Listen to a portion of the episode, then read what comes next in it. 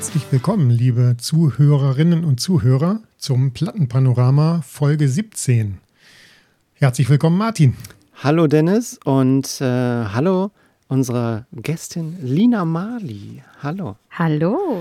Schön, dass du da Hallo, bist. Lina, herzlich willkommen bei uns. Dankeschön. Ähm, wir haben das immer so, ich stelle gerne unsere Gäste mal vor und ähm, damit diejenigen, die dich noch nicht kennen, was sehr verwunderlich wäre, äh, dann dementsprechend auch ein bisschen von dir wissen. Lina Mali, vom Dorf zu Inas Nacht über das ADRD Morgenmagazin in die weite Welt. Sie singt von Schmerz, Verlust, Liebe, Zeit, Türen, die zufallen, Ungereimtheiten. Sie stellt Fragen, offene Fragen, lässt Antworten auch offen und verwirrt. Doch das ist genau das, was der Zuhörer einfach in den Band sieht. Ihre leichte, lebensfrohe und doch melancholische Stimme nimmt uns mit in eine wunderbare Welt des Lebens. Ehrlichkeit und Offenheit in den Liedern lassen uns zuhören und unsere inneren Fragen entdecken. Und gerade die offenen Fragen und die in ihren Texten lassen uns ein Stück nachdenklich positiv in die Zukunft blicken. Ihr aktuelles Album Nie zur selben Zeit bietet das ganze Spektrum eines gelungenen Pop-Chanson-Albums und gerade in den heutigen kalten Tagen ähm, braucht man diese tolle, warmherzige Musik, die einem selbst das Leuchten wiederbringt. Lina Mali, herzlich willkommen im Plattenpanorama Podcast. Dankeschön. Das war sehr schön. Schöne Zusammenfassung auf jeden Fall. Ich fühle mich geehrt. Aber man hätte sicherlich noch viel, viel mehr sagen können über dich. Also das ist so, ich dachte, ein bisschen kurz fassen ist ja auch ganz gut. Ja. Ich Den Rest erzähle ich ja auch jetzt, ne? Richtig. Also Lina, du hattest mich nach 36 Sekunden von dir und deiner Kunst überzeugt, als ich äh, dein Debütalbum gehört habe. Äh, dann gleich der erste Song Alles muss raus. Ich habe vorhin nochmal nachgehört. Es dauert 36 Sekunden, und dann hattest du mich. Geil, danke schön. Ja, und ehrlich gesagt, es überschneidet sich, Dennis. Ich auch. Natürlich in der Vorbereitung. Ähm, das Debütalbum, also alle Songs, die du hast, auch die Singles, äh, es ist, du hast ja viele Singles, aber das Debütalbum gleich, ah, es ist fantastisch. Und 36 Sekunden, bei mir waren es 35. Immer einmal. es weniger. gibt einen Win Gen- Gewinner. Genau, nein, es geht nicht um Gewinnen oder Verlieren. Toll. Wirklich. Aber es Dankeschön. geht, beim Gewinnen geht es auch darum, die schlechtesten Überleitungen zu machen. Und wir sind bekannt dafür, die, der Podcast mit den schlechtesten Überleitungen zu machen. Ah, da freue ich mich aber. Lina, jetzt muss alles raus. Was hast du zuletzt für Musik gehört? Ich habe heute ähm, lustigerweise gedacht, nee, gestern war das, bin ich spazieren gegangen und habe an dieses Lied Impossible von James Arthur, ist das, glaube ich? Ich weiß es nicht, ist das von dem? Ähm, habe ich gehört und dann musste ich so richtig lachen und bin so am Wasser lang gelaufen und dachte, wie schön, dass ich jetzt einfach so ein Lied aus, mei- aus meiner Jugend anhöre. Aber ähm, ansonsten habe ich gerade ein Album entdeckt von Maketa Iglova. Lila heißt das. Das ist ihre letzte Veröffentlichung. Das ist die, die mit Glenn Hansard den Falling Slowly Film gemacht hat, Once. Falls euch das was sagt. Ganz, ganz tolle Frau und ganz tolles äh, Album. Und das höre ich gerade rauf und runter, Lila. das ist sehr schön. Okay. Was, was ist das äh, für Musik? Ich kenne es tatsächlich nicht. Äh, kannst du das für Also uns die ist Unwissenden beschreiben?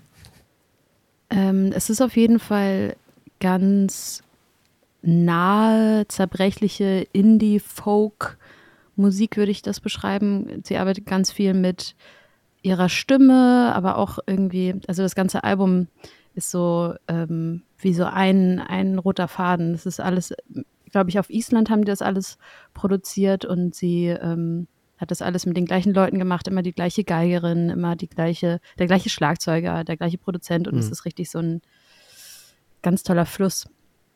Okay. Sehr schön. Lohnt sich auf jeden Fall reinzuhören, sagst du.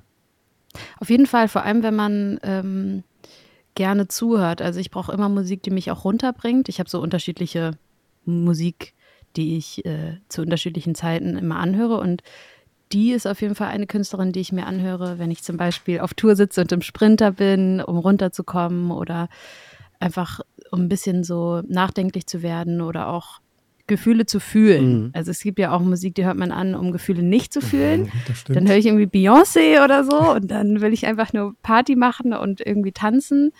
Aber äh, Makete Iglova ist für mich eine, da will ich dann einfach auch mal fühlen. Ja. Das hört sich nach Gefühl an. Das ist, finde ich, immer gut. Ich bin ein Freund. ja, ne, das, Dennis lacht schon immer. Ich immer mit meinen Emotionen und Gefühle und Gänsehaut, so ein Quatsch immer. Aber es ist, das ist grundlegend für mich auch total wichtig, Musik zu fühlen und auch mal abzuschalten bei Musik. Aber Musik, die berührt, ist einfach fantastisch. Und das hört man ja auch in deiner. Und auch Dennis, no- der Neugefühl, Ich hab auch Gefühlsmensch, der sonst immer so auch sehr melancholisch, hast du ja auch in deinen Texten auch sehr viel Melancholie versteckt und äh, auch sehr offensichtlich. Und ähm, ich glaube, dass deswegen ist Dennis auch sehr angetan. Und ja, er belächelt mich immer mit meinen Emotionen.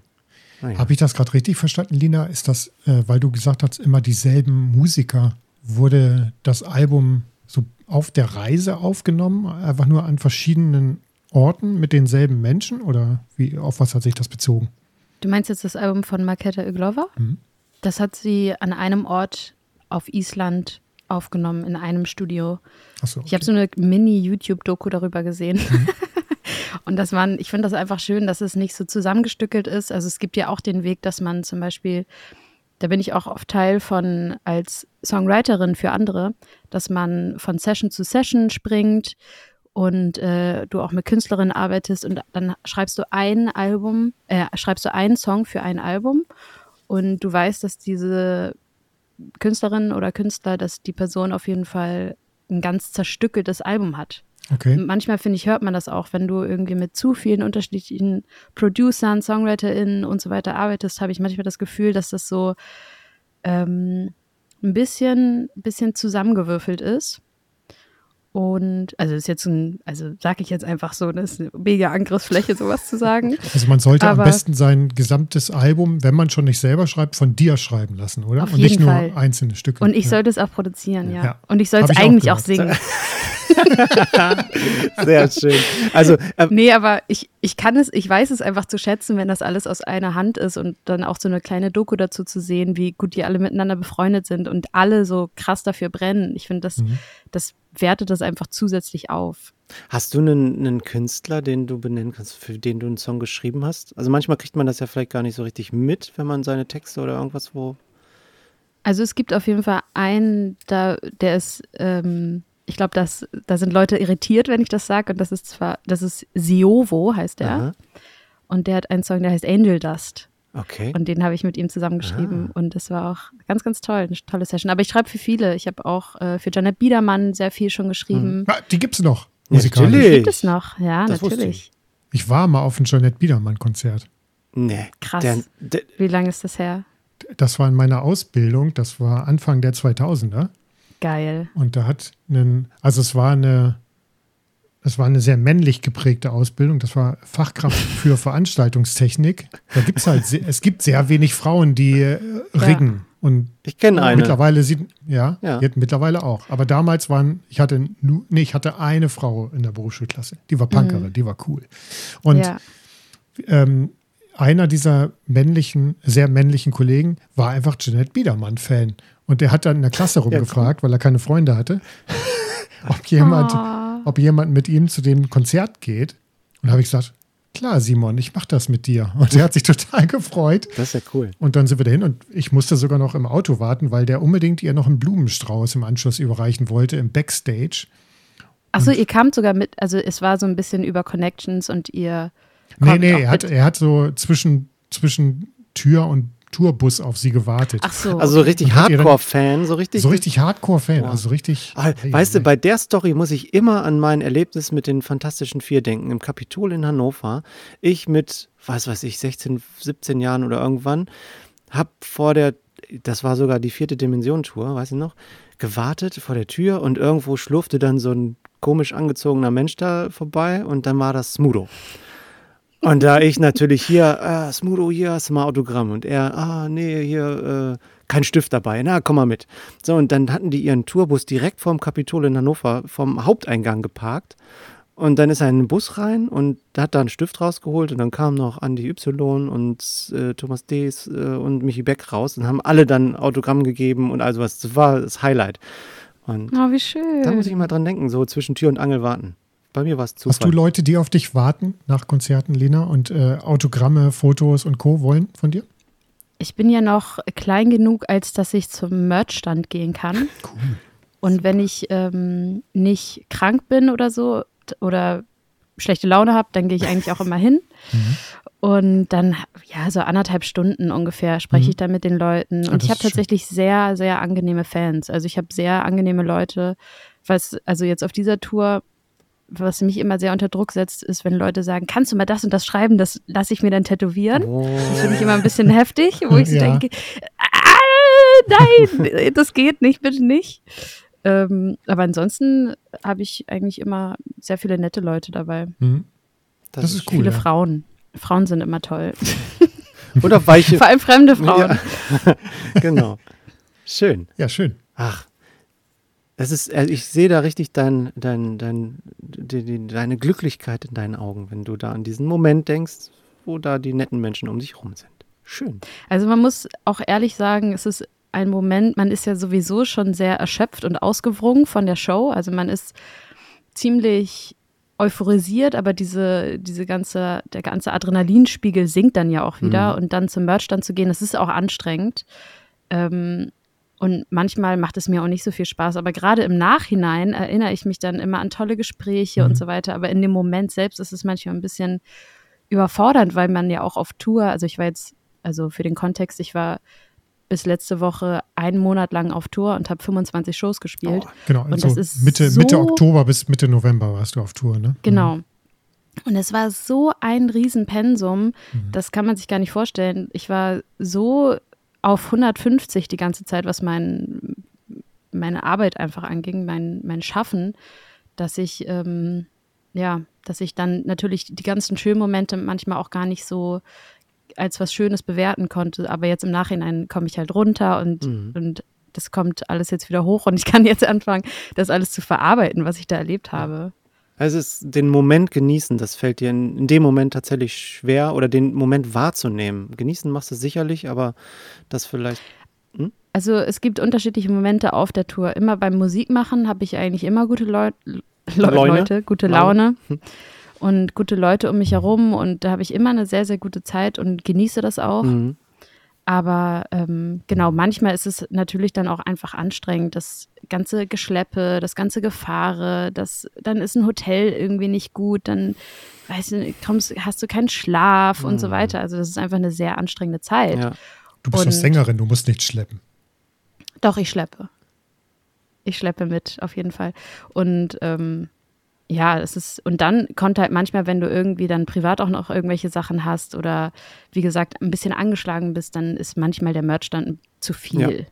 Aber So. da ist dann ja auch an die Leute draußen einfach mal der Hinweis, wenn Lina da nicht auftaucht, dann ist das nicht böse gemeint, sondern einfach auch Nein. für the energy for the next concert wichtig, dass du auch für dich Kraft und für dich sorgst. Das finde ich toll, dass Ja, du für dich sorgst und sagst auch, ne, okay, passt jetzt heute nicht.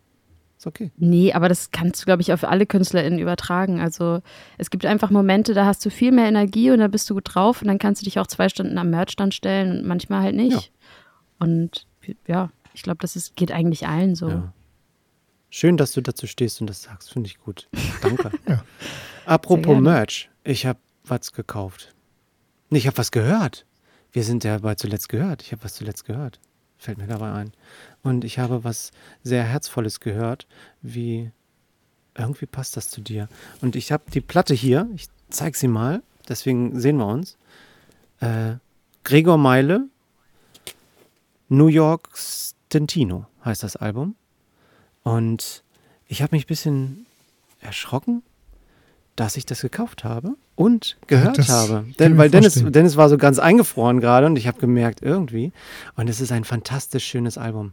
Es ist, ähm, Gregor Meiler hat ja den, ach, bei Stefan Raab, ähm, eine, eine Castingshow mitgemacht, wo, äh, ich weiß nicht mehr, wie sie heißt, ein ganz ewig langer Titel.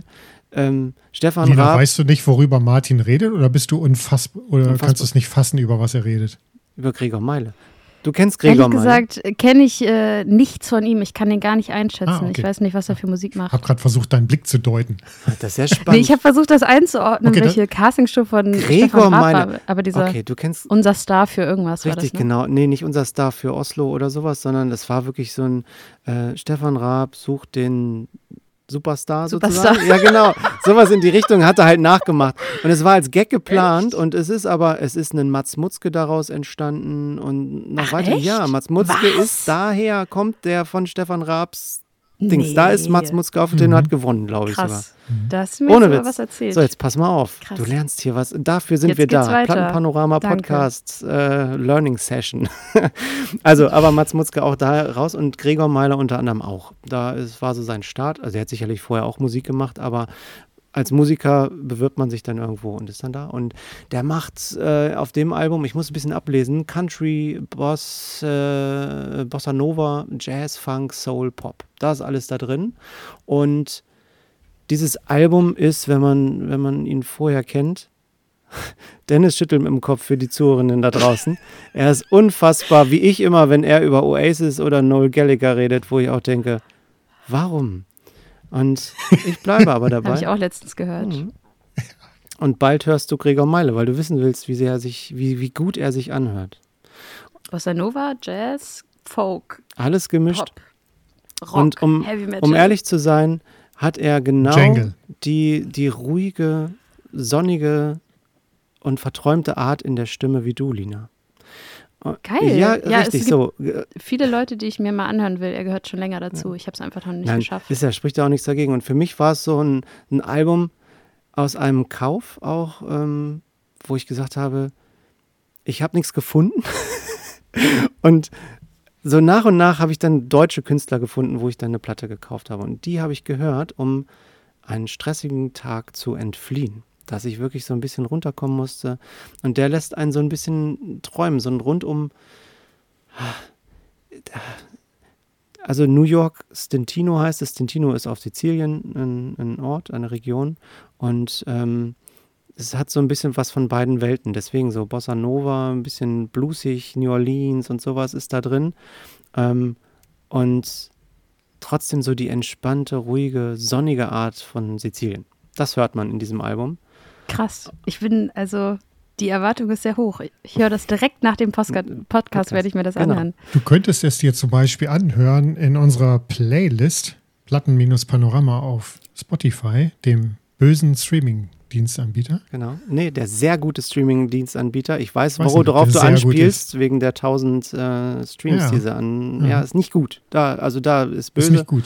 aber Zum Glück ist unsere heutige Gästin da sowas von drüber, dass sie das nicht tangiert, aber Ja, aber mich tangiert das ja trotzdem. definitiv. Als Musikschaffende bin ich ja absolut, das ist ja nur der erste Schritt dahingehend, dass sie zeigen, dass sie alles machen können. Ja. Und was Es- machen sie als nächstes? Das ist die Frage. genau, das ist nur der Anfang. Genau. Mhm. Und da gucken wir, ja, gucken wir nicht, doch, wir müssen es angucken, weil es ist ein, ein Medium, was sehr beeinflussend ist und sehr. Auch wir finden auf Spotify statt. Ne? Ja, ja. Also muss man Das ist das sagen, Krasse, also, ne? mhm. Also ich finde es auch gerade voll schwer, mich dazu positionieren, weil ich zum Beispiel sehr von Spotify profitiert habe. Ich werde immer sehr schnell in Playlisten aufgenommen. Ich weiß, dass ich da irgendwie ähm, gute Leute habe in-house, die mich mögen. Und Mhm. das fällt mir deswegen total schwer, professionell dazu Stellung zu nehmen und zu sagen, das ist total scheiße, weil ich natürlich auch Angst habe, diese guten Connections zu verlieren und Ich zu wollte sagen, denken. du hast über eine halbe Okay. Million Streams auf Spotify, ne? Monatlich. Also schon ja, monatlich. Also ist schon eine Hausnummer, ne?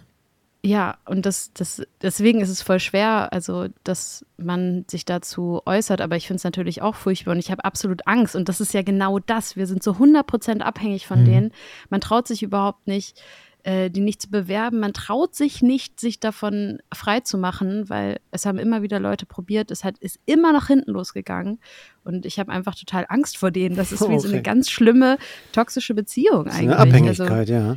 Es ist auf jeden Fall eine Abhängigkeit und ja, das ist echt äh, gruselig, auf jeden Fall. Na, wir gucken mal, was die Millionen, Milliarden User, ich weiß nicht, wie viel es sind, äh, ähm, da auch zu, zu sagen haben, weil die natürlich auch den Künstlern, also ich gönne den Künstlern jeden Cent, den man da, was ja auch nicht allzu viel ist. Ich gönne denen jede 30 Cent, die die für die ersten 1000 Streams ja, bekommen. genau. Ist so, ist so. Naja, gut. Ja. Martin, ähm, Wie- darf ich kurz was einwerfen? Oder ähm, ich weiß nicht, ob du fertig bist mit Nee, dem bin ich Lied noch nicht. Gregor. Ich, äh, Darf ich wollte trotzdem nur kurz sagen, was sagen? nein, den, ich ähm, mein Lied, was auf unsere Spotify-Playlist kommt, ist Das Beste kommt noch. Und das ist ein Lied von Gregor Meile von seinem Album New York Stentino, was Lina Marley sich heute Abend noch anhören wird. Das ist eine gute. Überleitung, das Beste kommt noch. Zum Beispiel, Lina, hattest du eigentlich Angst? Du hast ja relativ früh einen Plattenvertrag bekommen, äh, direkt auch bei einem Major, ne? bei Warner, oder? Korrekt. Ähm, hattest du da Bindungsangst? Weil du warst 17 Mhm. und 15. dann 15 und dann gleich so ein Plattenvertrag. Hattest du da irgendwie gedacht, uh, nicht, dass ich, ich weiß, ich kenne die Vertragsdetails logischerweise nicht, aber war das auch so ein bisschen, uh, ist das jetzt gut? Also ich war so jung, das war, hat mich ganz viele Jahre sehr doll geschützt. Also Mhm. erstmal dürfen die natürlich auch viele Sachen nicht mit mir machen, weil ich minderjährig bin. Mhm. Und der Vertrag war sowieso an mein Alter angepasst.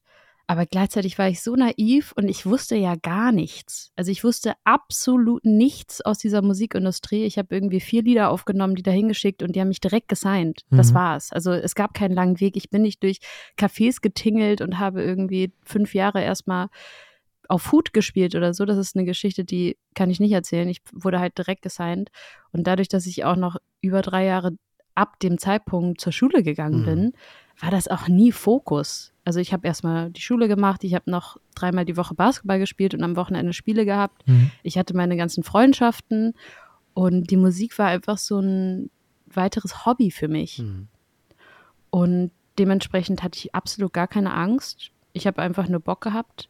Ich hatte ein bisschen Angst davor, dass das alles platzt und ähm, nichts rauskommt. Mhm. Aber ähm, das hätte ich dann auch verkraftet. Aber nee, also Angst davor hatte ich eigentlich nicht. Hat es sich denn bewahrheitet, dass du dann tatsächlich auch ähm, deinen, deinen kindlichen Weg weitergehen konntest, dass tatsächlich auch die Musik eher nebensächlich waren oder hat Warner da auch schon gesagt, nee, jetzt musst du ein bisschen liefern? Die ersten drei Jahre waren die extrem kulant. Mhm. Also als ich minderjährig war, haben die mich wirklich überall hingeschickt. Ich hatte auch eine Form von einem Deal, der nennt sich Künstlerdeal. Es gibt einmal den Bandübernahmevertrag, da Okay. kannst du zum Beispiel, ähm, da bist du ein bisschen weiter entfernt. Also da haben die ein bisschen weniger Mitspracherecht Mhm. und ähm, es, die geben dir viel Geld und du musst es quasi selbst handhaben und du gibst einfach nur das fertige Band ab und das nehmen sie dann oder nicht. Und ich hatte diesen Künstlerdeal. Das heißt, die haben, ähm, waren viel näher an mir dran, wollten mich viel mehr formen Mhm. auch, was auch interessant ist. Und ähm, haben mir quasi alles finanziert. Also ganz viele Reisen überall hin zu irgendwelchen tollen Produzentinnen und Produzenten. Und ich musste mir überhaupt nichts Gedanken machen. Oder auch wenn ich Support Schön. gespielt habe, zum Beispiel bei Max Mutzke. Ah, Ehrlich, Ähm, okay. Eine komplette Show, äh, eine komplette Tour habe ich supportet, hab, musste ich mir auch keine Gedanken machen darüber, wie ich das jetzt finanziere, weil ich wusste, die zahlen die 5000 Euro, die ich quasi nicht zahlen kann. Und da war ich wirklich richtig behütet und Pro Nacht Samthandschuhen. für das Hotelzimmer. pro, pro. Das war einfach toll. nee, ähm, das war tatsächlich eine, wenn ich darüber nachdenke, habe ich überhaupt gar keinen Groll. Also die waren da wirklich sehr gut mit zu mir. Und dann bin ich nach Berlin gezogen. Ich war erwachsen und es gab strukturelle Veränderungen. Ich habe mich von meinem damaligen Management getrennt, weil ich gemerkt habe, der hört nicht auf, mich so zu behandeln wie ein Kind. Also es war einfach ein Rollending auch. Und ähm, da brauchte ich einfach die Freiheit. Und dann ging es natürlich auch in meinem Kopf so los, dass ich wusste, okay, das ist jetzt plötzlich mein Job. Ich bin gar nicht mehr Schülerin, ich bin jetzt hauptberuflich Musikerin und ich muss irgendwie Miete zahlen. Ich wohne nicht mehr bei meinen Eltern. Und plötzlich wurde es so minimal verkrampfter. Aber vorher war es einfach zu 100 Prozent frei. Ja. Und das war es dann ab dem Zeitpunkt natürlich logischerweise nicht mehr. Aber alles richtig gemacht, weil es so wie der ewige Auszubildende irgendwo in einem Unternehmen zu sein. Du, egal wie lange, wie alt du schon bist, mit Mitte 40 wärst du auch noch die Auszubildende in, was weiß ich, bei deinem Ausbildungsberuf. Deswegen auf eigenen Füßen stehen. Hoffe ich, war für dich jetzt die richtige Entscheidung. Ich bereue nichts. Also ich finde das alles total toll. Ich finde es manchmal ein bisschen krass, wenn ich jetzt so eine 15-Jährige angucke, dass ich denke, ei, was habe ich eigentlich alles schon erlebt in dem Alter? Was ist da passiert mit mir? Also gleichzeitig fühle ich mich manchmal wie eine Mitte 30-Jährige, weil das alles so zeitverschoben ist. Also ich habe jetzt mit 26 habe ich drei Alben und fünf EPs rausgebracht. Also das ist ja nicht normal. Nee. Für dich, für dich schon. Das, also das Zum Glück. ist ja, aber, aber, allein was ich alles erlebt habe dadurch, mhm. was ich für Menschen kennenlernen durfte, aber was ich auch, wie sehr ich für mich einstehen musste durch irgendwie, also auch ähm, geschäftliche Trennungen und so weiter, wie sich das anfühlt, so verändert werden zu wollen. Also Warner wollte mich dann irgendwann immer mehr verändern und ich habe gemerkt, ah, okay, ich bekomme immer mehr eine Meinung von und ein Bild von mir, das immer mehr von dem abweicht, was die in mir sehen. Mhm. Und diese Schritte zu gehen und zu sagen, sich davon freizukämpfen und für sich einzustehen, das war für mich extrem schwierig und extrem ähm, bereichernd für meinen Charakter. Und ich glaube, solche Sachen sind manchmal eher für die Mitte 30er oder 30er Jahre vorbehalten und nicht für Anfang 20-Jährige ja, so. Ja, das stimmt. Wer weiß, wofür es gut ist. Ich habe, ich stelle mal kurz eine Anschlussfrage, die ich mir gestellt habe äh, oder aufgeschrieben habe. Ich habe mir aufgeschrieben, du stellst in deinen Texten wirklich viele Fragen auch. Was ich super ja, toll stimmt. finde, weil Fragen zu stellen und die richtigen Fragen äh, weckt in den Menschen tatsächlich was Eigenes. Und man hinterfragt sich selbst dann ja auch. Man findet sich auch vielleicht viel leichter in den Texten deinen Songs wieder. Ähm, aber bei den ganzen Fragen, hast du deine Antworten auf einige der Fragen gefunden schon? Oder wie gehst du damit um? Es gibt auf jeden Fall, also zwei Punkte erstmal danke. ähm, die Art, wie ich Songs schreibe, ist, glaube ich, ähm, ganz bezeichnend dafür, über meine Gedanken, weil ich mache, wenn ich Songs schreibe, denke ich nicht darüber nach, wer diese Songs hört. Also in den seltensten Fällen. Also ich denke jetzt an ein Lied, das ich für Leute geschrieben habe, aber eigentlich sitze ich dann irgendwo am Klavier, an der Gitarre, an irgendeinem Instrumental, baue da vor mich hin und singe einfach mein Herz da rein. Und ich bin einfach ein sehr nachdenklicher Mensch und ich habe sehr, sehr viele Fragen. Und ich glaube, dass das einfach meine, mein Charakter widerspiegelt, dieses Fragen zu haben. Ja. Und der, was war der andere Punkt? Oh, ich wusste, dass ich es vergesse. Dann soll das so sein. Alles Fragen gut. und Antworten. Fragen und Antworten. Wir, vielleicht haben wir zu viel gefragt. Wir können ja erstmal noch über eine andere Platte sprechen von Dennis vielleicht. Ich würde sagen, denk drüber nach. Wir hatten ja gesagt, kommt wieder. Das kommt dass wieder. wir viel über Platten reden wollten. Ja, das stimmt. Ach, ich weiß es jetzt nicht mehr. Ist aber auch nicht Dann wichtig, soll das so sein. Genau. Vielleicht fällt es dir später ein. Pass auf. Ich habe zuletzt gehört ähm, eine Band, die heißen Quivers. Ich zeige das hier mhm. mal ins Mikro. Oh, ist eine hübsche Platte. Total. Eine sehr hübsche Kakteen. Platte. Das sind so blau kolorierte Kakteen. Das ist eine Band aus Australien. Und ähm, ich habe sie mir über Bandcamp gekauft auch wieder. Ähm, ich weiß gar nicht, wie ich sie entdeckt habe. Ich glaube, beim Stöbern auf Bandcamp, da entdeckt man manchmal echt coole Sachen, die befreit sind von jeglichem Algorithmus. Und äh, deswegen cool. Man wählt sich aber eine Kategorie aus. Gut. Das hier ist äh, ein schönes Album von dieser Band. Die kommen aus äh, Melbourne und das ist von 2022. Ist das zweite Album von denen. Und ähm, ja, das Genre ist so Indie Jangle Pop, kann man sagen. Also Jangle ist ja so ein bisschen so eine E-Gitarre, die halt nicht verzerrt ist, aber trotzdem so, so ein bisschen rotzig hingespielt. Was? Sag äh, mal, nochmal, das habe ich nicht gehört. Wie, wie spielt ihr? Nee, das, das ist später. Okay. Nur wenn Lina nochmal den Sound macht, wie die Katze klingt, wenn du sich sitzt, dann mache ich den anderen Sound. Okay, also die Gitarre klang so. Okay. Haben wir das auch geklärt. Ähm, also, das Album hat sehr viel, es sind sehr viele Gitarren drauf, aber auch immer so eine schöne zweite Gitarrenstimme noch dazu. Und es hat auch sehr viel mit 60ern zu tun, also ein bisschen 60er Jahre Anlehnung, äh, jetzt nicht nur so Jangle College mäßig. Und ähm, auch sehr viel schöne, schöne Gesangsmelodien, mehrstimmige Gesangsmelodien. Und ist eine gute Laune-Platte, was für mich relativ ungewöhnlich ist. Das Album heißt aber passend, sage ich jetzt einfach mal so, zu dem, was so in Lina vorgeht, heißt es Golden Doubt. Oh ja. Also, also irgendwie so eine, irgendwie ja und irgendwie nein. Also irgendwie trau, ne? zweifeln, aber golden, also irgendwie auch schön. Ne? Also es geht hier, geht hier in dem ganzen Album, ist kein Konzeptalbum, aber es geht eben darum, was nach der Trauer kommt, ähm, was, was wir machen mit uns, mit unserem Umfeld, wenn vielleicht so eine ähm, Beziehung zu Ende gegangen ist und man sich in das nächste reinstürzt. Da ist dieses Album textlich angesiedelt. Es geht los auf der ersten Seite mit einem Song, der heißt Gutters of Love. Den werde ich vermutlich auch auf die Playlist packen. Ähm, ja, geht sofort gleich gut los mit all dem, was ich gerade gesagt habe. Also mit tollen Melodien, mehrstimmigen Gesang von, ich glaube, fast allen Bandmitgliedern und sehr viel positiver Laune und mit so einem 60er-Jahre-Flair. Und ähm, ja, hat mir einfach von Anfang an sehr gut gefallen, sodass ich es mir bestellt habe damals, das Album. Und äh, am Ende ähm, wird man dann ein bisschen besinnlich, äh, kommt da wirklich nur ein Klavier und äh, ein, äh, die, die ja, der Sänger, der so ein bisschen nachdenklich dazu singt und äh, auch wieder über Freundschaften und äh, sagt sich dann am Ende, das zitiere ich jetzt einfach mal, wir lau also übersetzt, ne? Aus dem Englischen. Wir laufen vor der Liebe weg, äh, wissen nicht warum, äh, aber das sollte reichen, einfach nur mit seinen Freunden abzuhängen. Hier, jetzt zu sein, das ist der goldene Zweifel. Oh, ja. das ist schön. Ja, fantastisches Album. Ich werde einen Song davon auf die Playlist packen. Habe ich zuletzt gehört. Das ist gut. Hier und jetzt finde ich immer gut. Hier und jetzt ist gut. Hm.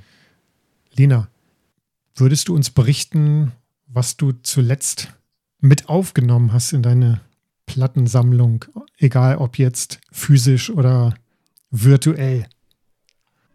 Die letzte Platte, die ich bekommen habe, war die neue, das neue Album von Antje Schumacher, Snacks. Das ist eine, eine meiner besten Freundinnen. Hast du es von ihr direkt bekommen? Ja, natürlich. Sehr gut.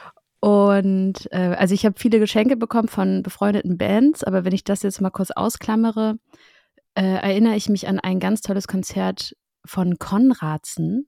Kennt ihr die Band? Nein. Ganz, ganz tolle Band. Und da habe ich mir das letzte Mal eine Vinyl gekauft.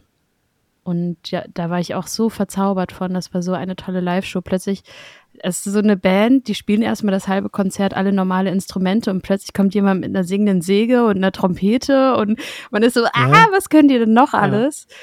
Ja. Äh, sehr zu empfehlen. Und ich glaube, die haben jetzt auch schon, fangen gerade an, ihre neuen Sachen zu releasen. Konradsen heißen die. Ganz, ganz toll. Ja, und die hast du dir gekauft? Oder nee, ja doch, bei dem Konzert auch dann beim Merch-Shop genau. gekauft. Und so ich habe auch. Äh, Fangirl-mäßig. Auf jeden Fall. Mhm. Und ich habe auch einen für Lina und oh. habe die ganze Band unterschreiben lassen, natürlich. Schön. Das ist gut. Oh, da ja. denke ich auch an meinen Moment mit Young Rebel Set. Immer wieder. Die ich äh, bei so einem kleinen Fährmannsfest in Hannover getroffen habe und noch auch mir eine CD signiert habe lassen. Äh, ja, das sind schöne Momente. Ja, auf jeden Fall. Und verrückt, dass du dich, also das heißt verrückt, aber schön, dass du dich als äh, Künstlerin da auch noch so drüber freuen kannst, wenn ein anderer Act so dir was widmet oder was signiert und dann so, so ein bisschen Fan-Moment. Ja, auf jeden Fall. Also ich habe das tatsächlich bei befreundeten äh, Leuten nicht mehr. Weil ich das einfach zu doll trenne in meinem Kopf. Also das sind dann halt einfach meine meine Freundschaften ja. und meine Leute, die ich liebe. Und da bin ich natürlich auf eine andere Art Fan. Das wäre auch komisch, wenn du und da immer, Mensch, hier, Antje, lass mal Selfie machen und immer, wenn ihr irgendwo seid. Aber macht aber sicherlich sowieso, aber nicht Fan. Ja, genau, nee, also ich bin auf jeden Fall von einigen auch extrem Fan von deren Musik. Aber wenn das gerade Leute, internationale Leute sind, da bin ich also auch Fan, natürlich. Mhm. Schön. Also. Muss ich mir eigentlich auch Lieder aussuchen, die ich dazu ähm, mit auf die Playlist packe? wenn dir welche einfallen, sehr gerne. Sehr gerne. Also von Makete Iglova würde ich gerne Remember Me auf die Platte packen. Jo. Auf Consider it done. Thank you. Und von ähm, Konradsen vielleicht Baby Hallelujah. Sehr gerne. Beides sehr gute, sehr gute Songs.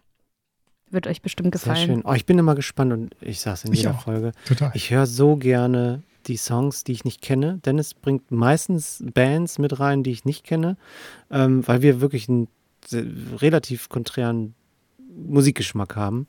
Und ähm, da ist manchmal was Gutes dabei. Dennis wird jetzt genau das Gegenteil sagen von meinen. Deswegen, ich, äh, du, wir, Cousins, wir kennen uns schon lange, aber das ist gut so. Nee, da würde ich ja sagen, es ist manchmal nichts Gutes dabei, aber es stimmt ja Ja, nicht. stimmt. Letztes Ja, Mal hatte ich, da fiel mir auch ein, Lina, diese, ich habe äh, in der letzten Aufnahmefolge äh, ein ein Album genannt von Superchunk. Ähm, eine, eine Band aus den USA und die haben ein Album aufgenommen, komplett getrennt voneinander. Corona-Album, alle eingesperrt bei sich zu Hause, der Gesang und alles war getrennt voneinander aufgenommen. Und es ist ein fantastisches Album entstanden. Wild Loneliness heißt das.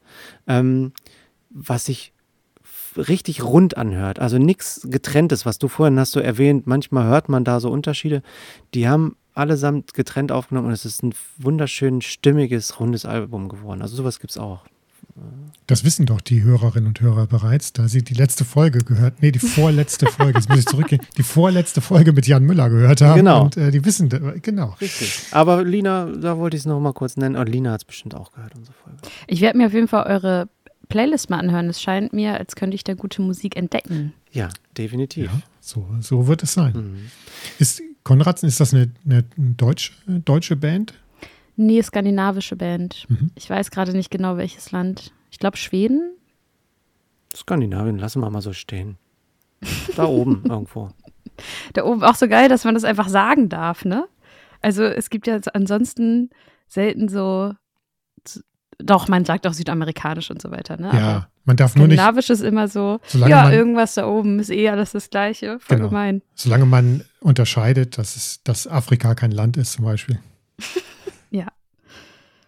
Ja. Also ja, ich bin auch sehr gespannt, äh, da, mal, da mal reinzuhören und vor allen Dingen, ob das, ähm, so wie du das eben beschrieben hast, ob, ob das sehr verkünstelt ist mit singenden Sägen oder ob es noch Nein, nein, nein, nein, nein. Nee, das ist okay, wirklich das ist ganz nur- toll. nur Schmuck, ist- sondern es ist Es ist wirklich, normale also Musik. eine ganz, ganz tolle Band. Ich finde es immer extrem schwierig, äh, Musik zu beschreiben. Auch so Mhm. Pressetexte für einen selbst. Ähm, bin ich so froh, dass ich das nicht selber machen muss. Auch wenn Leute mich fragen, ja, beschreib dich mal in drei Worten, bin ich so, ich weiß es einfach nicht. Aber die, die Selbstbeschreibung ist, ist doch auch die, die Aufgabe von den anderen dann. Die, also, die, wenn die Musikrezensionen schreiben, ich meine, wenn du dich selber rezensierst, ist ja in jedem Bewerbungsgespräch irgendwie, musst du auch sagen, Mensch, warum sollen wir sie denn einstellen? Das ist genauso eine Frage wie, wie ja, ob ich den Job brauche oder so. Und das ist ja auch, sich selber Ja. zu beschreiben, ist wahnsinnig schwer. Kann ich nachvollziehen. Ja, ich hasse es. Ja. Aber das musste ich ja in diesem Podcast noch nicht. Musst du, wirst du auch nicht machen müssen. Wirst du auch nicht machen müssen. nee, also so. Sehr ja, nett. Ja, nee, nee, also da. Moment, ich muss hier gerade mal zwei Sachen streichen. Moment. Also, genau. Er streicht mal seine Fragen. nee, drei Sachen, Dennis. Sie sollte drei Sachen sagen. Komm. Stimmt. Martin, was hast du zuletzt geshoppt? Ja, geshoppt. Ich schocke dich, Dennis, auf jeden Fall nochmal. Das weiß ich jetzt schon. Ähm, Keine Harry Styles Platte. keine bitte. Harry Styles Platte, die habe ich mir noch aufgehoben. Aber Oh ich habe etwas Lilanes gekauft. Lila ist immer erstmal schon mal gut. Ne? Einfach lila. War überraschend äh, und sie stand neben Gregor Meile. Und erschreckenderweise habe ich gemerkt, in meiner Vorbereitung, die haben bei derselben Show mitgemacht. Und äh, es ist Stefanie Heinzmann, ein Album. Dennis, guck mal, guck mal, guck mal Dennis an, der ist schon. Stefanie Heinzmann, ich mag die. So, und ich stehe da auch zu, weil Stefan, Was steht da drunter? äh, Stefanie Heinzmann, Chance of Rain oder Chance of Rain, wie man es auch aussprechen mag, ma- mag, mag. Chance of Rain, das Album, ein Doppelalbum, Gatefold in der Mitte, da sind hier Fotos von ihr halt drin. Die sieht ja so jung aus. Ist das ein Mhm. altes Album von das ihr? ist ein altes Album von 2015. Ist das? Ah, also die hat doch jetzt so abrasierte Haare. Richtig, genau. Die hat jetzt äh, äh, blond ganz kurz und das Album ist von 2015, das vierte Album und es ist das kommerziell unerfolgreichste Album von ihr tatsächlich. Ähm, ja, warum kann man gar nicht genau sagen. Ich glaube, das ist einfach, ja, die Hörer, ähm, es ist, sie hat sich nicht selber erfunden. Bei Gregor Meile vorhin war es so, der, da hat er so seinen Befreiungsschlag gemacht. Er hat sich auch losgesagt von anderen, äh, die ihn irgendwo in eine Richtung drängen wollten. Und mit diesem Album New York Stintino hat er sich so selber gefunden, also sehr seins. Bei dem Stefanie Heinzmann-Album ging es mir so, ja, kann man halt hören. Das ist okay. Das ist schön, das ist ein guter Moment. Es ist nicht viel Neues dabei leider gewesen, wo ich mich gefreut habe. So ihr erstes Album, äh, wie heißt es? Masterplan, glaube ich, heißt es. Ähm, auch aus der Sendung von Stefan Raab. Da hat sie nämlich gewonnen, die Sendung, und Gregor Meile ist Zweiter geworden in der gleichen Staffel irgendwie. Das ist mir aber eben äh, nur bei der Vorbereitung hier aufgefallen, dass die ja tatsächlich irgendwie da aus der einen Reihe kam. Ich dachte, Max Mutzke hätte gewonnen.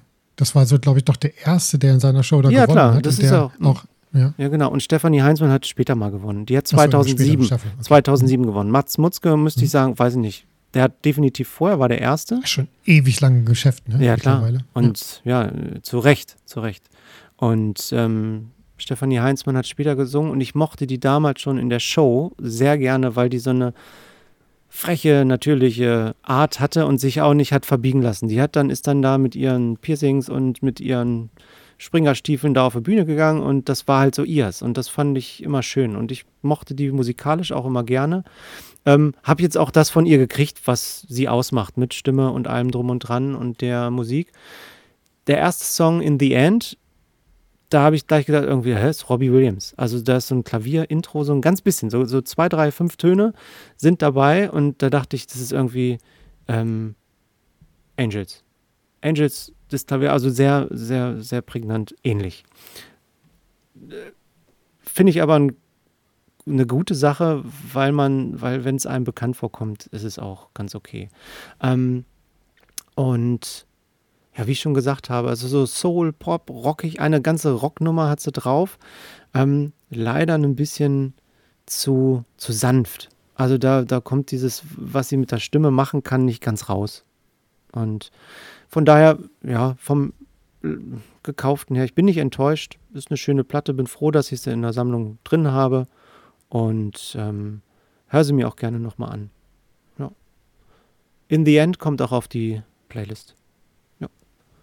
Ich bin da, in, ja, ich bin nicht so, so emotional wie bei der Gregor Meile-Sache. Gregor Meile hat mich echt berührt. Stefanie Heinzmann war okay. Guck mal, Martin, ich bleib farblich so ein bisschen bei dir, auch wenn es Wow. jetzt transparent wird hier. Magenta. Magenta, genau. Clear Pink Vinyl. Und zwar ist das eine Band, die heißt Metric.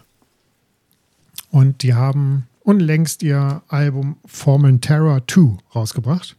Sag mal, Matrix sagt mir, hast du eine andere Platte von denen schon mal irgendwo bei uns in der Metronomy habe ich. Metronomy. Danke, gucke mal. Ja. Ja, das lassen wir mal so So, stehen. passt ne? du auf. Ich höre dir nicht ja, zu ich bei bin sehr interessiert, immer. was du Oh, auf die. Playlist packst, Dennis. Ich habe in Mhm. alles reingehört, aber Na, also, Metric ist schon ewig im Geschäft. Ähm, ist eine Band, die hat sich 98 in Toronto, Canada gegründet. Äh, sie machen irgendwas zwischen Indie, Rock und Synth, Pop und äh, sehr gut tanzbar. Äh, da macht dieses Album keine äh, Ausnahme. Es ist das neunte Album aus diesem Jahr. Also nicht aus diesem Jahr, sondern dieses Jahr ist das neunte Album von denen erschienen. Und sie haben in den Jahren immer mal wieder so ein bisschen gewechselt und alle Spielarten in ihrem Spektrum so ausgespielt, so mal mehr Elektronik, mal weniger Elektronik. Und äh, ja, hier sind sie auf dem Peak angekommen, würde ich sagen. Äh, die Band hat mal im Interview beschrieben, wenn Formentera von den beiden so wie so ein, also als, als Bild so ein Adler ist, dann ist, äh, ist das Formentera der Körper gewesen und das sind die Flügel. Ne? Also ist natürlich auch ein bisschen Promo dabei gewesen, aber jetzt haben sie wirklich hier sich gut weiterentwickelt. Also es ist sehr tanzbar, aber vor allem sind hier sehr, sehr viele Melodien drauf und ähm, das Album ist davon geprägt. Es sind nur neun Stücke drauf und es ist auch nicht sehr lang, das Album, aber es ist so, man muss nicht auf den Refrain warten, um eine gute Melodie zu kriegen, sondern die kriegst du gleich vorher in der, in der Strophe schon Oh, das Oder- liebe ich. oder am Intro. Und es ist tatsächlich so, manchmal hört man sich ein Album an und ich hatte letzte, letzte Folge, hatte ich auch schon ein Album vorgestellt, da ging es mir auch schon so. Es ist kein Füller auf diesem Album drauf. Und ich denke mir dann immer, ja, geil, dass ihr einfach nur neun Stücke raufgepackt habt, aber dafür alle gut, anstatt dass du jetzt irgendwie die zehn, zwölf Songs voll machen musst und sagst, ja, komm, da, äh, Hauptsache, da, der habe ich jetzt irgendwie zweistellig hier drauf und dann und über 50 Minuten oder so. Nein, hier ist von vorne bis hinten abgeliefert. Echt klasse. Also, Die Tour Up ist der erste Song, äh, geht, geht richtig gut ab klingt sehr warm. Also man mag ja denken, so Synth-Pop ist irgendwie so, äh, so elektronisches, kaltes Zeug mit drin. Nein, ist ein sehr warm klingendes Album. Ähm, also es wirkt aber nie überproduziert. Und das, finde ich, ist äh, eine Kunst. Ähm, dass man etwas sehr Vielschichtiges machen kann äh, und was auch nicht so klingt, als wenn eine Band ihr Equipment in eine Ecke stellt und einfach drauf losspielt, ähm, sondern wirklich sehr viele Schichten hinzufügt und auch tanzbar bleibt und mit Sounds experimentiert, die eben nicht aus so einer Snare rauskommen oder aus so einer Gitarre, sondern bearbeitet sind, aber nie überproduziert oder gewollt klingt oder so. Echt cool. Und ähm, ja, also neun Songs und sie haben immer, immer noch eine Musik, immer noch eine Melodie äh, in petto. Das ist, ist schon echt cool. Ähm, ja, also ich kann es euch nur äh, ans Herz legen, ähm, diese 40 Minuten tatsächlich mal durchzuhören. Äh, es geht schneller rum, als man sich das denken mag. Tja. Klingt gut. Ich bin intrigued. yeah. Definitiv. Ich habe, ähm, Lina, ich habe bei Instagram von dir äh, deine Muse gesehen. Meine Und Muse? deine Muse ist, heißt Bianca. Und Bianca hat dir was ins Ohr geflüstert. Und du wolltest nicht arbeiten, aber irgendwie hat dich deine Muse bequatscht, doch loszuarbeiten. Was hat die dir denn ins Ohr geflüstert, was so was Neues kommt? Also tatsächlich ähm, bin ich gerade, ich bin ja gerade im Urlaub und versuche nicht zu arbeiten. Das muss man vorweg sagen. Und ich habe immer diesen Moment, den teile ich, glaube ich, auch mit anderen Kreativen, kurz vorm Einschlafen, dass mir so tausend Ideen kommen. Mhm. Und dann denke ich eigentlich immer so, oh, okay, lohnt ist die Idee gut genug, dass ich jetzt nochmal meine Augen aufmache und sie ins Handy tippe. Manchmal mache ich auch einfach ganz verschwommene Sprachmemos. Ähm, und da hatte ich plötzlich jetzt vor ein paar, paar, vor ein paar Nächten so ein das komplette Albumcover. Ich habe einfach das komplette Albumcover von meinem nächsten Album gesehen, den Titel. Ich habe gehört, wie die Musik klingt und ich dachte, jetzt geht's Boah. los. Ey, was geht denn jetzt ab in meinem Kopf? Bin halt aufgewacht, dachte, okay, ich muss das alles aufschreiben. Oh, oh. mega nervig. ist alles eingetippt. Und ähm, ja, also meistens kommt es bei mir äh, nachts. Ja. Das ist tatsächlich sehr anstrengend, muss ich sagen. Ich konnte es dann auch tatsächlich gestern Nacht nicht lassen. Ich habe dann mein ganzes Musikequipment aufgebaut und ähm, ich hatte so eine Idee von so einem Streiche-Arrangement mhm. und habe das versucht nachzubauen und dann war es plötzlich zwei. Zwei Uhr nachts. Ja. Wie, wie, baust du das nach, Lina? Du hast äh, im Vorgespräch äh, schon mal gesagt, äh, dass du was skizziert hast. Also wie, wie läuft das da bei dir ab in diesem Prozess, wenn ich du hab, das ähm, machst? Sorry, ich habe Logic das ist so ein mhm. normales ja. Programm von Apple auch. Und da habe ich ähm, unterschiedliche Plugins, aber jetzt habe ich da einfach mit so einer kleinen Tastatur, ich habe nur so eine Oktave dabei, mhm. Klaviatur. Ähm, da habe ich das einfach eingespielt und dann habe ich das gehört als Streicherform quasi und mir dann so ein bisschen da was zusammengebastelt. Ja. Weißt du, was ich für ein Bild gerade habe? Es gibt einen Film, ich weiß nicht, wie der heißt, da ist auch, kommt ein, ein, ein Musikproduzent in eine Bar und sieht eine Musikerin singen. Ähm, und um ihn rum verschwinden alle Leute, die da sind. Und auch die Band um, den, um die Sängerin drumherum verschwindet. Und er baut sich dann das Schlagzeug dazu und die Gitarre und ein Streicher auch dazu, so in Gedanken. Und das ist ganz toll dargestellt in diesem Film. Und ich weiß, ich. Ist das dieser, ist das dieser Film, wo es äh, also dieser Beatles-Film ohne die Beatles. Nee, das also ist es die Yesterday. Beatles, Yesterday, Ja, auch okay, toller nicht. Film, ähm, Ja. äh, wo die Beatles, die, keiner kennt mehr die Beatles, aber ein Mensch kennt Ja, noch genau. die Beatles und der spielt dann die Beatles-Songs. Ah, ja. So, Ja. super Film. Aber der ist es nicht. Stimmt. Es ist wirklich, es ist Song Ist es for die You. Udo Lindenberg, ist es diese Udo Lindenberg-Doku, auch nicht. Ist auch wo er gut. in der Bar steht und Nein. da diesen Rock'n'Roll sieht Nee, nee, und keiner es ist weiß. wirklich ein, ein, so ein, irgendwie ein Hollywood-Film mit äh, ähm, einem bekannten Schauspieler, komme ich auch, der hat den, Ist das Bradley Cooper? nee, auch nicht, der hat äh, hier den Hulk hat er gespielt bei Avengers und so. Wie heißt der, der Schauspieler denn, Mensch? Mark Ruffalo? Ja, genau, Mark Ruffalo. Und Mark Ruffalo ist der, ähm, dieser Produzent und das war so eine, eine wahnsinnig tolle Szene, wo er das etwas in dieser Sängerin sieht und dieses Arrangement um die Sängerin sofort drumherum baut. Und er ist so ein, auch so ein bisschen abgehalftert, braucht mal wieder einen Song als Produzent sozusagen irgendwie. Und da musste ich gerade de- dran denken, wie du da sitzt und dir auch so deine Sachen um dich, also, ne, das war mein Bild gerade davon. Ach, Tatsächlich ist das ein bisschen ähnlich. Manchmal ist es schwer, weil ich das nicht umsetzen kann, vor allem beim Schlagzeug. Also mittlerweile arbeite ich seit Jahren mit meinem ganz tollen Jonas zusammen. Mhm. Und da kann ich sagen, macht so. Und dann sagt er nur so, ja, willst du einen anderen Snare-Sound? Und ich bin so, keine Ahnung, was ich will. Ich will, dass es so klingt wie in meinem Kopf. Und der kann das so krass umsetzen, weil wir auch einen ganz ähnlichen Musikgeschmack haben.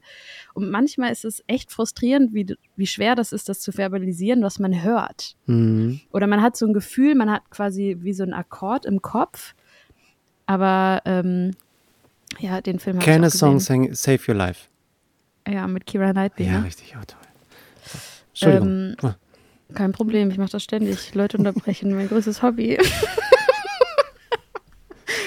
ähm, ja, aber so ist das. Schön. Hast du eine Lieblingsplatte? Ich habe eine Lieblingsplatte. Ich glaube, das haben auch viele Leute aus meiner Generation. Also die gleiche Platte. Die Ähm, gleiche Platte? Es, ja, ich, also meine Lieblingsplatte ist ähm, Bon Iver Forever, Forever Ago. Also das ist eine Platte, zu der komme ich immer wieder zurück, vor allem im Winter. Es ist eine Platte, die mich so krass in meine Jugend zurückkatapultiert, in meine, aber in die schönsten Zeiten davon. Mhm. Also es macht mich ganz melancholisch und ja, es ist irgendwie eine ganz, ein ganz, ganz krasses Gefühl, was ich bekomme, wenn ich die Platte höre. Und da ist sie. Oh, Dennis hat alles. Dennis hat alles. ja. Es ist einfach eine, also ich finde diese Band ganz, ganz toll. Ich, ich, ich verstehe auch nicht, wie, was die da machen auf dieser Platte. Ich will es auch mir nicht entzaubern lassen. Nee, Nee, ich finde es ganz, ganz wichtig manchmal, dass man äh, Sachen, die man liebt, nicht analysiert. Hm. So ein bisschen Never Meet Your Hero, weißt du? Also, So, dass man, so ich, entzaubern auch, ne? Genau, weil ich, ich weiß nicht, was er für Akkorde m, singt. Ich weiß nicht, Mhm. was er für Sachen macht. Ich weiß einfach nur, dass es wunderschön ist und mich ganz, ganz doll berührt. Ja. Und mein erstes Lied, das ich jemals auf Gitarre gespielt habe, war ein Lied davon. Also das war, werde ich nie vergessen, auf Jugendfreizeit. Da war ich, glaube ich, 13 oder so. Und mein Bruder hatte seine Gitarre dabei und dann hat er mir Flum beigebracht. Und dann habe ich das, das werde ich auch nie vergessen, das habe ich da immer in, diesem, in dieser Jugendherberge gesungen und am Lagerfeuer. Und dann sind, sind zwei Jungs zu mir gekommen, die waren älter als ich, die fand ich sogar toll, also den einen davon. Und dann meinten sie, dass ich ganz schlimm klinge und ob ich bitte aufhören kann, Musik zu spielen, weil das alle in der ganzen Jugendherberge hören und es einfach nur furchtbar klingt. Wie heißen die? Du kannst sie hier benennen und nach draußen schicken. Also den, den, auf den ich einen Crush hat, hatte, war Torben. Torben. Also Torben. Aber ich glaube, Tom, dann, versuch mal jetzt noch auf die Gästeliste von Lina zu kommen, verstehst du? Kannst du dir schön abschminken, mein Freund. Nee, also das war echt krass und ich muss echt manchmal dann auch noch daran denken, wie, also wie doll mich das berührt und traurig gemacht hat, dass Leute einem sowas sagen. Und das hat mich auf jeden Fall auch lange davon abgehalten, das auf Bühnen zu machen. Also ich habe sehr spät erst, ich glaube dann mit 15, 16, obwohl ich immer Musik geliebt habe und immer zu Hause stundenlang gesungen habe, habe ich jahrelang gebraucht, um mir das so aufzubauen, dass ich dann auch mal in der Schule singe. Wusstest du schon damals, dass du auf die Bühne gehörst, so von deiner. Ich gehöre nicht auf die Bühne. Die, äh, okay. Nein. Also. Verwirrt mich jetzt Aber gerade. Ja, aber Du gehörst, du gehörst ins Studio, oder was wolltest du damit sagen? Es ist äh, auch eine extrem krasse Erkenntnis von dieser Tour, die ich jetzt hatte. Ja. Im November habe ich mich mit einer ganz tollen Vorband von mir unterhalten, Carrie aus Mhm. Leipzig, tolle Künstlerin. Bisschen andere Mucke, als ich machte. Die macht ein bisschen elektronischer, noch düster. Also die ist ganz, ganz toll, hat ein tolles Konzept, Carrie, sehr zu empfehlen. Und äh, ich habe mich mit ihr unterhalten, weil sie meinte auch so, ey, geil, live spielen, endlich auf eine geile Bühne hier vor den ganzen Leuten. Sie ist so dankbar. Und dann meinte sie einen Satz, hat sie gesagt, sie meinte, das ist doch der Grund, weshalb wir das machen. So, Mhm. das ist doch unser Antrieb. Und dann Mhm. war ich so, nee, das ist nicht mein Grund. Das, und das hat sie total schockiert. Und sie war so, hä, aber warum machst du es denn dann? Und dann war ich, meinte ich so, meine magischen Momente sind im Studio. Also wenn ich einen Song schreibe, wenn ich oder alleine am Klavier sitze und ich schreibe ein Lied, was mich selber ganz krass berührt oder mich selbst sogar heilt. Ich habe Lieder geschrieben über ganz krasse Dinge in meinem Leben, über Traumata, mit denen ich wirklich viel verarbeitet habe. Und für mich ist Musik machen einfach ganz, ganz, ganz, ganz toll. Oder auch Musik machen mit meiner Band. Dann ist es mir eigentlich egal, ob ich auf einer Bühne stehe oder im Proberaum, weil es für mich dann auch krasse Momente gibt miteinander. Und auch nach 25 Shows haben wir irgendwann so krass in einer Einheit gespielt. Aber dieses Gefühl, und das ist sehr interessant bei mir, weil ich mich jahrelang dafür geschämt habe, dass ich es nicht liebe. Hm. Ich habe immer gedacht, Ja, okay, weil das ich ja die meisten Musikerin. sagen, ne? wir machen das hier, um auf der Bühne zu stehen und vor Leuten zu sein und das direkte Ja. Feedback zu bekommen. Ne? Hm. Und dadurch, dass dieser Job, Musikerin zu sein, extrem romantisiert wird, in Filmen, überall in unserer Gesellschaft, alle denken, wenn du dieses Leben hast, musst du glücklich sein. Und habe ich immer gedacht, okay, ich muss es ja lieben. Und wenn ich das nicht liebe, also ich habe es mir gar nicht eingestanden, dann bin ich ja gar nicht richtige Musikerin oder so.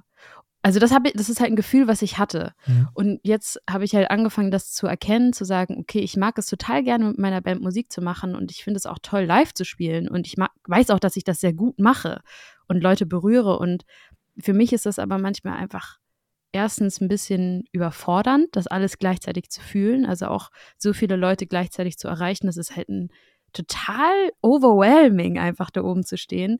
Und ich war auch eine Person, ich hatte immer Probleme, Referate zu halten, zum Beispiel.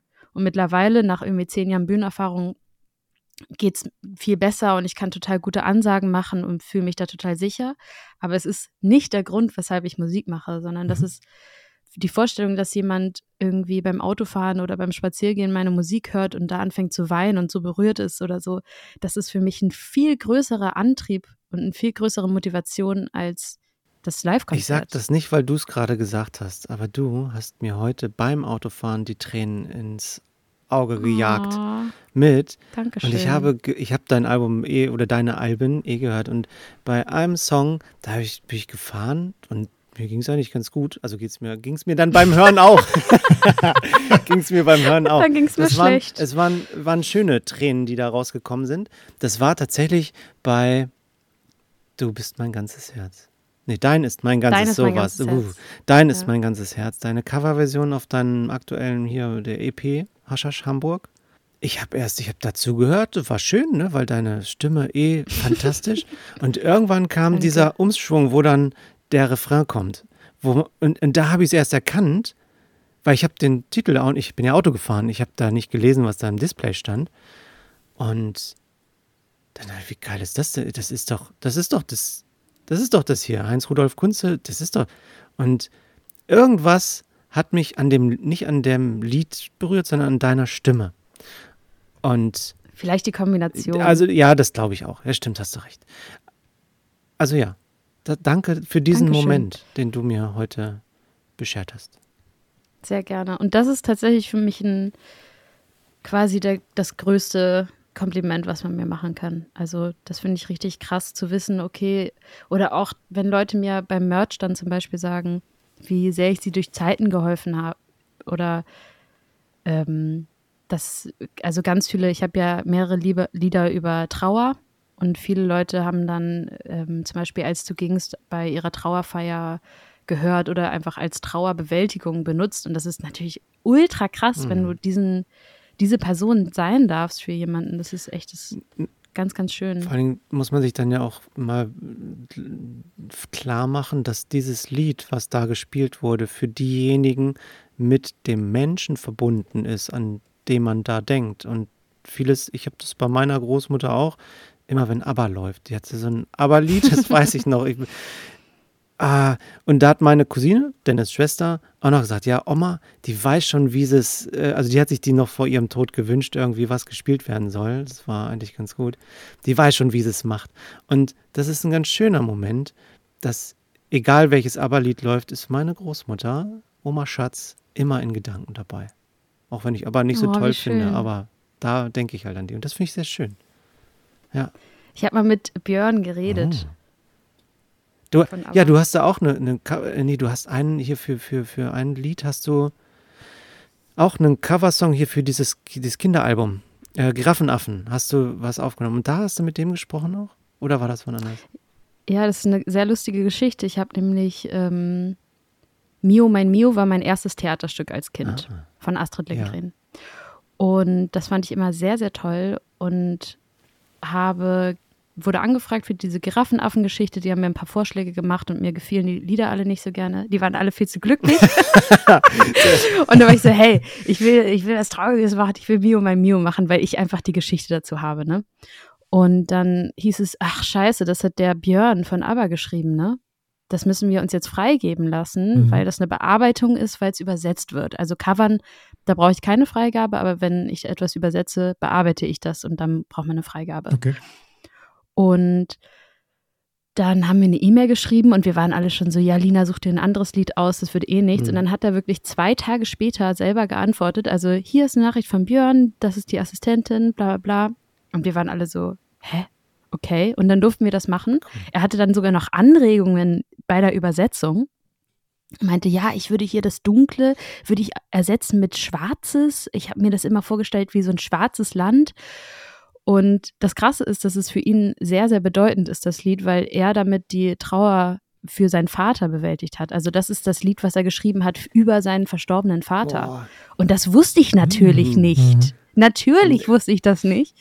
Und dann habe ich das eingesungen. Ich habe mir mega viel Mühe gegeben. Ich hatte ein ganz tolles Team, mit dem ich das produziert habe, auch Hashash in Hamburg.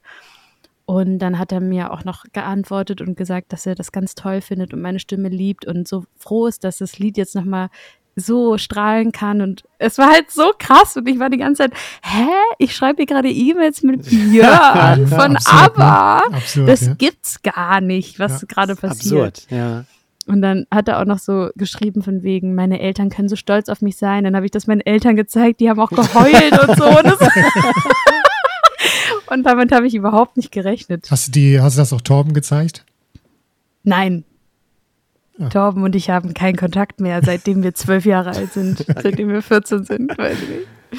Ah, Ja, cool. Fantastisches. Ja, ich werde werd das auf jeden Fall noch, noch mal hören und vor diesem Hintergrund natürlich auch noch mal so ganz anders wahrnehmen Mhm. wahrscheinlich. Ja, es ist Ja, echt cool. ein trauriges. Lied. Ja, Aber deswegen habe ich es mir natürlich auch ausgesucht. Ich natürlich. finde, Kindermusik darf auch facettenreich sein. Das muss nicht Natürlich. immer nur lalala sein. Nee, die haben ja, auch Gefühle. Muss nicht immer nur Schlager mit irgendwelchen flotten Beats sein, sondern es gibt auch sehr viel, Ja. sehr gute Kindermusik. Total. Wir waren bei der Eule im Konzert vor ein paar Wochen. Ach, schön. Wie alt sind deine Kinder? Die sind acht und zehn. Ja. Acht und zehn. Ach, süß. Schön. Martin, apropos süß und schön, was ist denn Ah, ich- bei dir süßes, schönes? Richtig süßes, schönes, was du nicht kennen wirst, Dennis. Äh, Lina vielleicht schon. Welcher Soundtrack wird es heute sein? Äh, Das ist schon mal ein gu- äh, ja, Dennis, ich habe einen Soundtrack, tatsächlich. Ich, es war nicht geplant. Ich, hab, ich liebe Filme, Lina, für dich. Und ich liebe Soundtracks, Toll. die Vielseitigkeiten von Filmen oder Serien. Und es ist diesmal ein Serien-Soundtrack und er ist von Ezra Furman. Und äh, so sieht er aus. Es ist eine bisexuelle Transfrau mit jüdischem Glauben, hat ein Kind ähm, und sie tritt niemals an Freitagen auf. Das hat wohl mit ihrem Glauben zu tun. Ähm, Ezra Furman kannte ich vorher gar nicht und das ist von dem Soundtrack der Serie Sex Education. Ah, cool, ja. Ich finde diese Serie fantastisch gut. Ähm, Ja, die lief hier auch viel. Ja, ach nee, echt? Das ist ja gut. Aber du hast nicht mitgeguckt, sondern deine Frau. Ne? Richtig. Ja, genau. Ja. Ähm, ich habe es mit meiner Frau zusammengeguckt und ich Mhm. finde es fantastisch, ähm, weil es einfach um Aufklärung geht, um die, die Jugend, die, ja, irgendwann geht's los da mit sexuellen Sachen und sich finden. Und ähm, die Serie an sich ein Knaller. Ich habe das als Lieblingsplatte mir ausgewählt, weil ich die Musik schon in der Serie fantastisch gut fand. Der Soundtrack ist von der Staffel 1 und 2. Ähm, nicht komplett alle Soundtrack-Songs, sondern nur die von Ezra Furman. Ezra Furman ist, äh, der Soundtrack ist von 2020 und äh, wie soll ich sagen? Mm, Es sind 15 Songs und ich versuche gerade zu beschreiben, um die Musik. Lina, hast du die Serie gesehen? Ja. Dann weißt du so ein bisschen die Songs, wie die sich anhören. Von, oder kennst du Ezra Furman sogar? Ich habe es vergessen. Okay. Die äh, macht nichts. Ähm, sie geht. Ich habe keinerlei Erinnerung an die Musik in dieser Show. Da, das habe ich, da habe zu, ich nicht vers drauf geachtet. zu versext irgendwie. alles. Aber wie dem, ich finde die Farben toll. So das Ganze drumherum, also die Serie gelungen und die Musik tatsächlich. Ähm, es ist so ein, als Songwriter ist sie im, im Folk-Bereich, ähm, kommt aus New York. Sie mag Punk und Rock'n'Roll. Und bei dieser Platte ähm, stimmt für mich alles. Das ist ähm, rundum gelungen vom, ich kann die Musik gar nicht richtig beschreiben. Es ist eine, beschreibt, ähm, ach, es ist so eine hauchige, gequälte Stimme, die da aus dieser Person rauskommt, ähm, mit einem Beat. Und äh, über den Song, über den ich gerade spreche, ist äh, Love You So Bad. Wird auch auf die Playlist kommen. Und da ist so ein Beat hinter und es geht um eine schmerzvolle Liebe, die so nicht den herkömmlichen Normen entspricht. Ne? Kann man sich überlegen, was, was da äh, jetzt äh, Thema ist.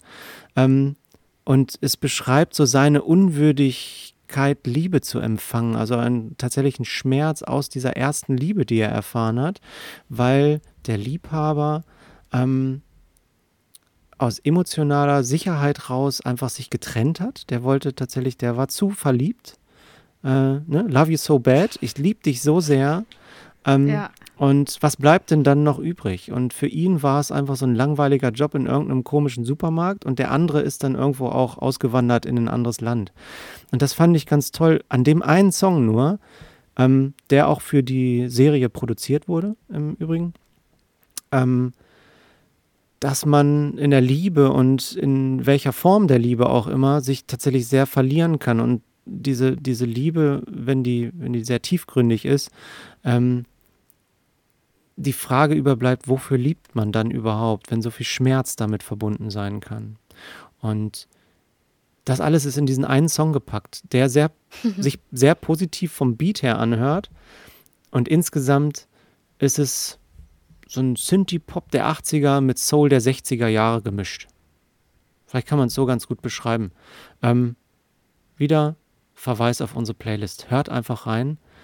Ruhig den ganzen Soundtrack, weil ach, es ist Herzschmerz, Liebe, Verletzung, aber auch sehr viel Hoffnung da drin verbunden.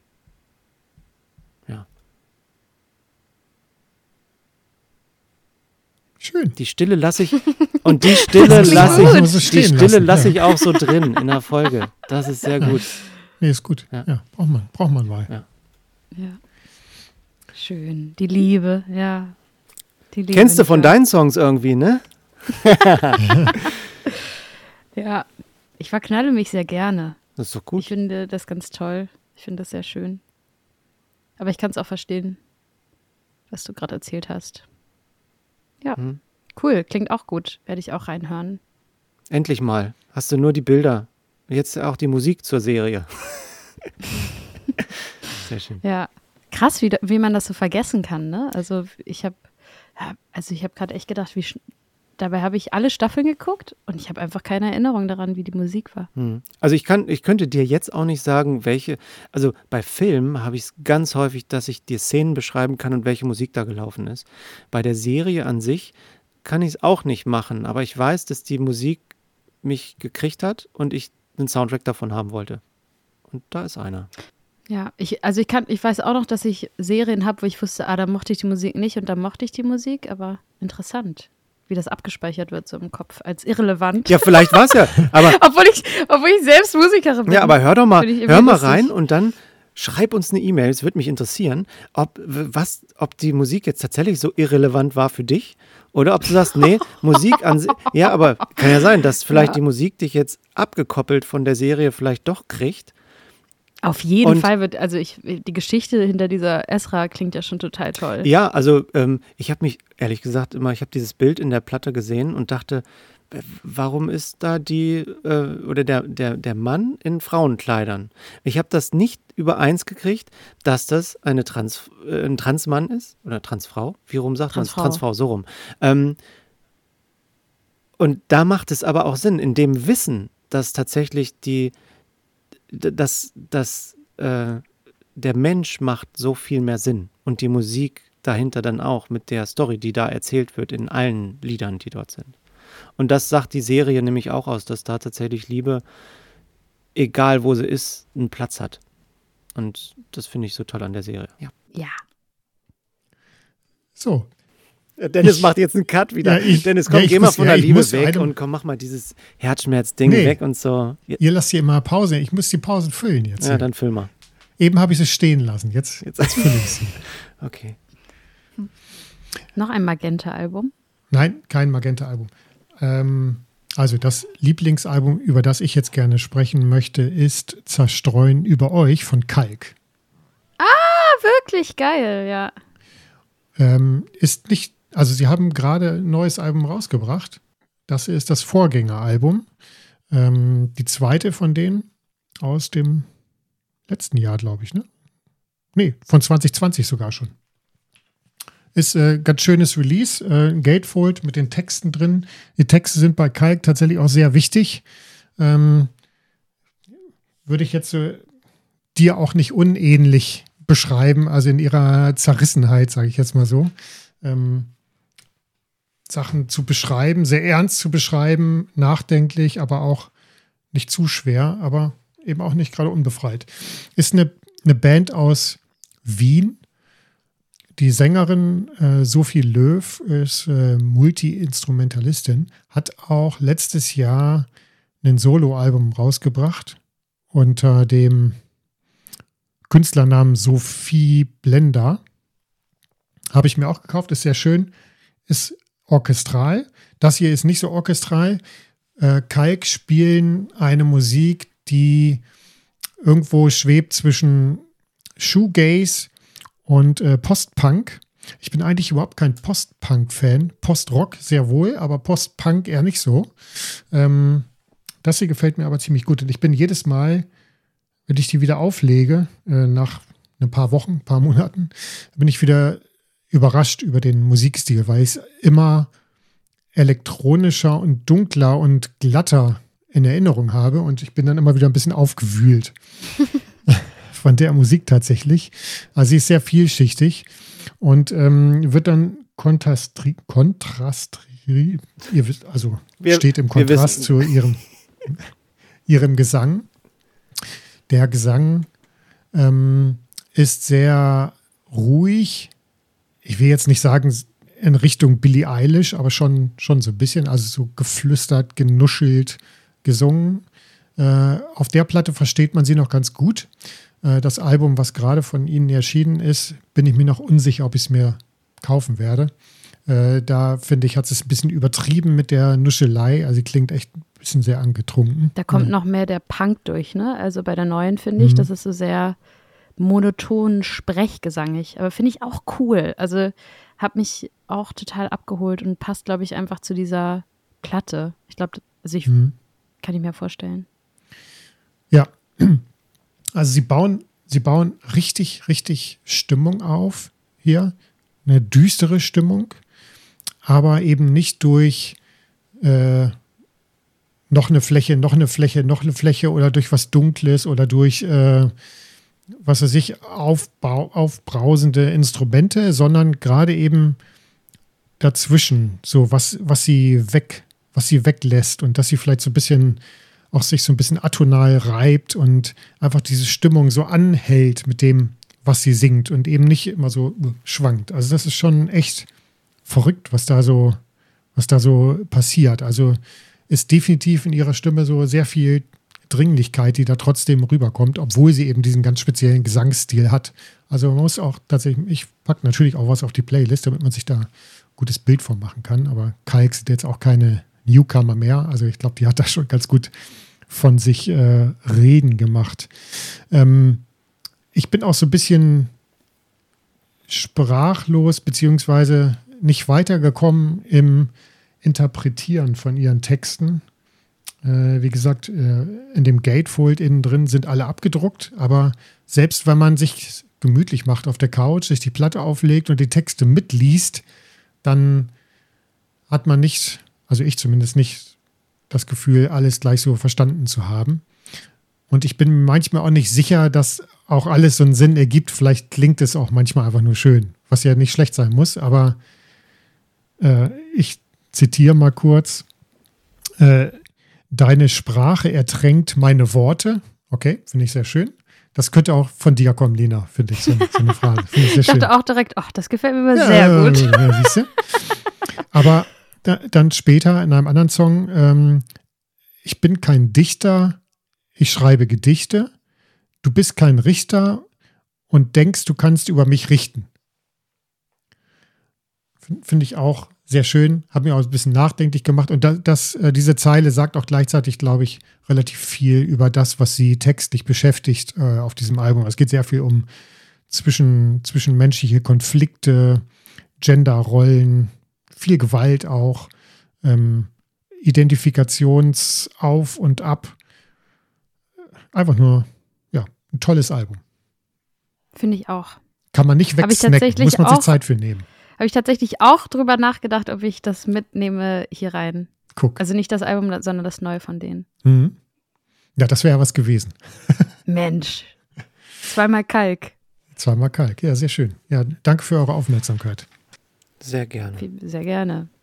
Tja, da passt es wieder so mit dieser Selbstfindung und so weiter, ne? Hier Soundtrack mhm. und dann deins auch so. Das ist äh, ein schönes Thema. Ja, auf jeden Fall. Lina, du hast es äh, vorhin ja schon erzählt, du hast, du hast drei Platten mittlerweile rausgebracht, äh, fünf EPs. Ähm, du bist offenbar eine Freundin von EPs. äh, was, äh, was reizt dich da besonders dran? Also ist, ist es das, was offensichtlich ist? Okay, man muss kein ganzes Album aufnehmen und kann trotzdem die Ideen, die man so hat, äh, kurz und knapp in fünf, sechs Songs rausbringen? Also erst, es hat eigentlich viele pragmatische Dinge. Ich finde es eigentlich schöner, ein Album zu machen, einfach weil ich Alben auch sehr gerne höre und mhm. ich bin ein Fan von Alben. Es ist auf jeden Fall weniger Druck auf einer EP. Also das heißt, wenn eine EP mal nicht gut läuft, dann hast du nicht totale Bauchschmerzen und du hast nicht irgendwie zwei, drei Jahre daran gearbeitet, auf diesen Moment. Und wenn du eine EP hast, die gut funktioniert, ist das toll. Ähm, auf der anderen Seite, genau, ist der Zeitraum, an dem du an dieser Sache arbeitest, sehr viel länger an einem Album. Ähm, kannst dir natürlich auch mehr Zeit lassen und äh, detaillierter da reingehen, also konzeptmäßiger und so weiter. Und ich bin da immer hin und her gerissen. Also finanziell gesehen ist es natürlich auch teurer, einer Produzentin, einem Produzenten pro Song für zwölf Songs zu bezahlen. Also mhm. sagen wir jetzt mal 2000 Euro kostet ein Song musste 24.000 Euro auf den Tisch legen oder bei vier Songs halt nur 8.000. Das ist natürlich ein sehr großer Unterschied und ich bin Independent Artist, das heißt, ich habe nur einen Vertrieb und ähm, muss sehr viel selber investieren. Und ähm, da ist natürlich dann die Gefahr, ob das funktioniert und so weiter, das ist dann alles ein bisschen kleiner und weniger Druck und deswegen ähm, gefällt mir das ganz gut. Aber ich habe auch die ganze Zeit Lust, an meinem nächsten Album zu arbeiten. Mhm. Und wie gesagt, ich habe schon das Albumcover gesehen. Ich habe Bock, ähm, mich so richtig auch mal mehr auch in das Visuelle reinzubegeben, weil ich liebe visuelle Sachen, ich liebe Film, ich liebe tolle cineastische ähm, Musikvideos und ich, ich finde das ganz toll, wenn Leute so ein Konzept haben. Und da habe ich echt Glück, äh, habe ich echt, habe ich echt Lust. Geil, Freundschaftsversprecher, habe ich echt Glück. Habe ich ja. ähm, große Lust, mich noch mehr reinzustürzen und mir auch die Zeit zu nehmen, das zu diesem Bereich in meinem Leben irgendwie mehr Aufmerksamkeit zu schenken und zu sagen, ey, ich habe Lust irgendwie auf die Kacke zu hauen und mir tolle, krasse Kostüme auszudenken oder mit Stylistinnen zusammenzuarbeiten und denen auch quasi dann das Geld zu geben, was ich halt vorher irgendwie immer selbst gemacht habe, kein Make-up, keine Kleidung, also seit der Trennung von Warner, also seit drei, drei EPs und einem Album. Ähm, weil ich dachte, ach, das ist alles nur Schnickschnack, aber mittlerweile bin ich da irgendwie anders drauf und habe da auch Lust, mehr zu investieren. Und das passt dann natürlich viel besser in so ein Albumkonzept. Also es ist tatsächlich, es hat sehr viel unromantisches Finanzielles, also die, die Argumente. Ähm, aber was natürlich an einer EP auch toll ist, dass du eine Projekt-EP machen kannst. Ich habe zum mhm. Beispiel mit einem Hip-Hop-Produzenten, Dead Rabbit, eine EP zusammen gemacht. Und das, äh, da kannst du dir natürlich viel mehr erlauben, weil Leute denken, ach, das ist jetzt eine coole Projekt-EP von ihr, das ist da, aber wenn das nächste komplette Album plötzlich so ist, ja. das ist natürlich auch viel mehr Aufmerksamkeit. Mhm. Es hat beides seine Pros und Kontras. Mhm. Wirst du mit deinem nächsten Album eine Vinyl wieder rausbringen? Sind alle irgendwie ausverkauft. Ich habe geguckt in deinem Shop da, es ist irgendwie, war keine mehr zu haben. Was gut ist. Ja, das liegt auch daran, dass wir auf äh, Tour den ganzen Merch mitgenommen haben und dann vor Ort die Sachen verkauft haben. Mhm. Das ist, hat auch einfach nur finanzielle Gründe, dass es sehr, sehr teuer ist, da in Vorleistung zu gehen und die drucken zu lassen. Mhm. Und da muss ich mhm. mal schauen. Ich weiß auch gar nicht, wie meine Reise weitergeht, ob ich irgendwie jemanden habe, der mir da Geld gibt oder nicht. Okay. Und ähm, ich wünschte, also ich habe auch, ich träume auch schon von dem Albumcover auf, auf dem Ach, ich habe schon alles in meinem Kopf. Ich hoffe, dass es was wird, ja.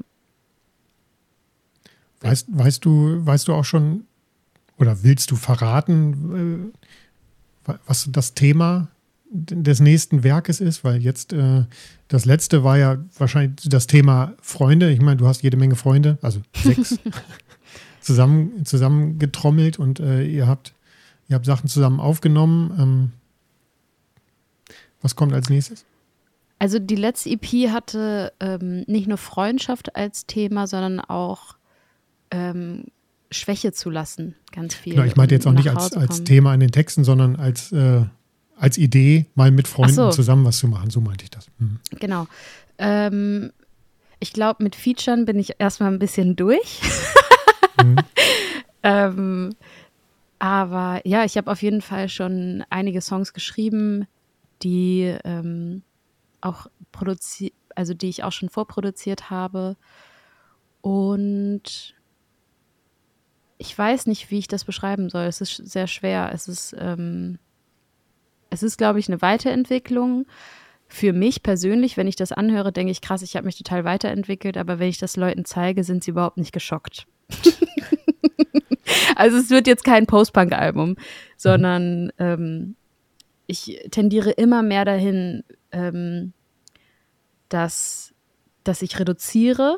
Ich finde das total schön, wenn, wenn man so Sachen aufbaut, aber Sachen auch ganz klein, nah zerbrechlich sind und du die einzelnen Details in Songs auch hörst und nicht einfach nur ein Brett bekommst, wo du das alles nicht wahrnehmen kannst. Mhm. Ja, das, du hast auch dazu was gesagt, eben bei Metric, glaube ich. Mhm.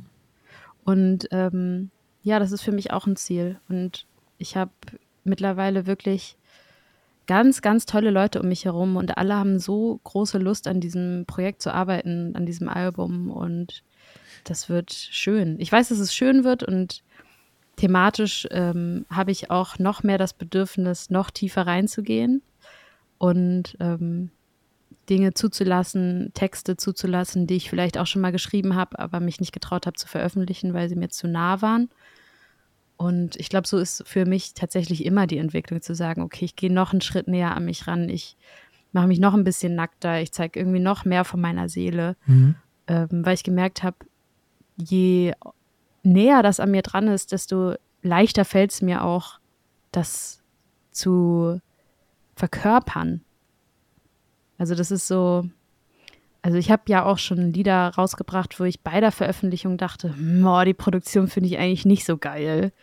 Und einfach quasi diesen Willen zu haben, nein, ich will, dass es alles mega, mega toll ist, ich will, dass ich das selber liebe, ähm, ist schwer, aber tatsächlich mein. Also ich finde auf der auf der äh, Hascha Schabok 2 ist auf jeden Fall mega gut gelungen, die Produktion. Äh, auch genau das, was du was du eben gesagt hast, habe ich, hab ich genauso empfunden. Also die Songs ja fangen ja oft eher, eher ruhig und zurückgenommen an, sodass du da erstmal einleiten kannst und bauen sich aber nachher noch so ein bisschen auf, das, was dazu kommt. Aber ich finde ich finde es richtig, richtig gut produziert. Also es klingt einfach wahnsinnig gut und organisch. und ich höre halt immer auf Schlagzeug, weil ich Schlagzeuger bin, aber ah. ähm, mir, mir, ja, die Sounds gefallen mir auch einfach alle richtig gut. Und äh, ich, ich war überrascht, also nicht überrascht, dass, dass es gut klingt, aber äh, ist überrascht, so krass, wie sich das dann nochmal aufbaut. Das hätte ich dann von manchen Songs einfach nicht er, äh, erwartet, ne? Aber du bringst es dann ja. nach Hause.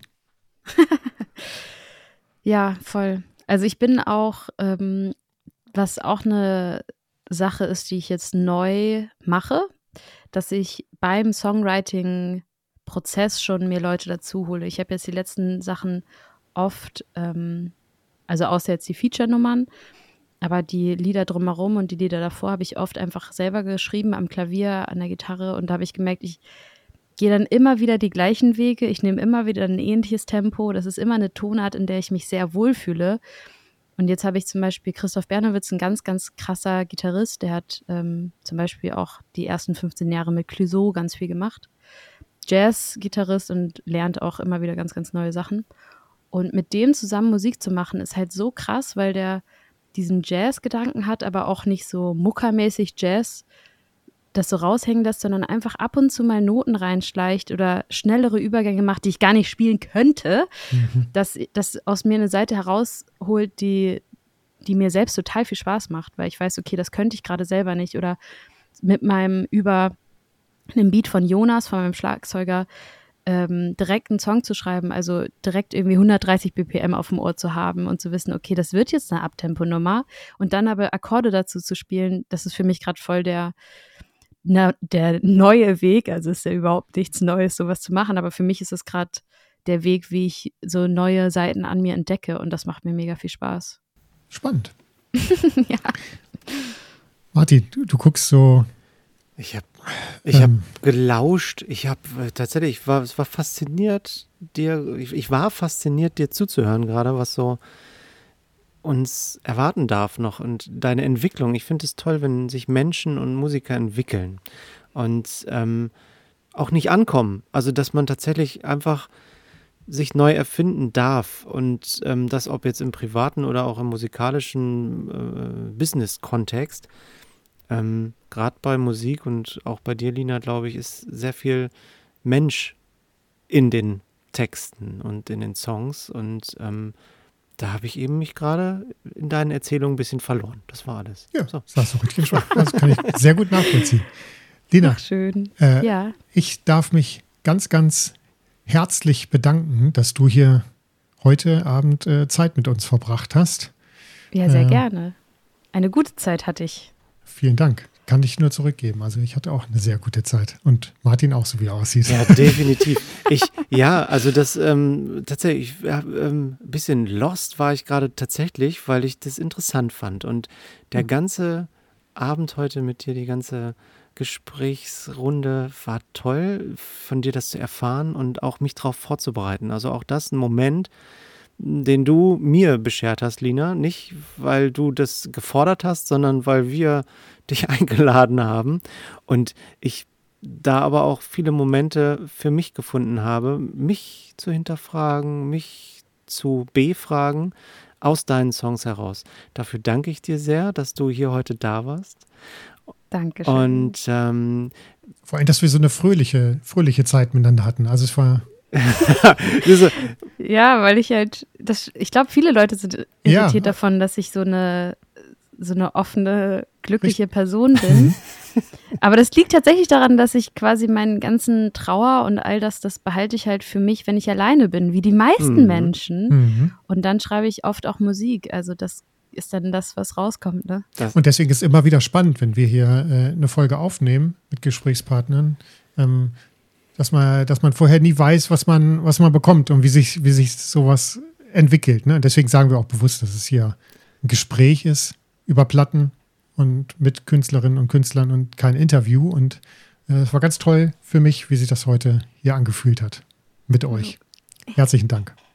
Sehr, sehr gerne. Ja, und ähm, für dich noch, du darfst, wie unsere anderen Gäste auch, die, diese, diese Folge beschließen mit deinen letzten Worten in dieser Folge. Dennis und ich werden nichts mehr sagen. Ich sage Tschüss an die äh, Zuhörerinnen und Zuhörer und Lina Mali darf Tschüss sagen mit ihren Worten. Vielen, vielen Dank fürs Zuhören. Ich wollte euch allen sagen, Magenta ist eine Farbe, die tritt in der Natur nicht auf. Das habe ich gestern Nacht in einem Rabbit Hole erfahren. Ich habe äh, nämlich gedacht, gibt es irgendeine Farbe in der Natur, die es nicht gibt? Ja, Magenta. Gute Nacht.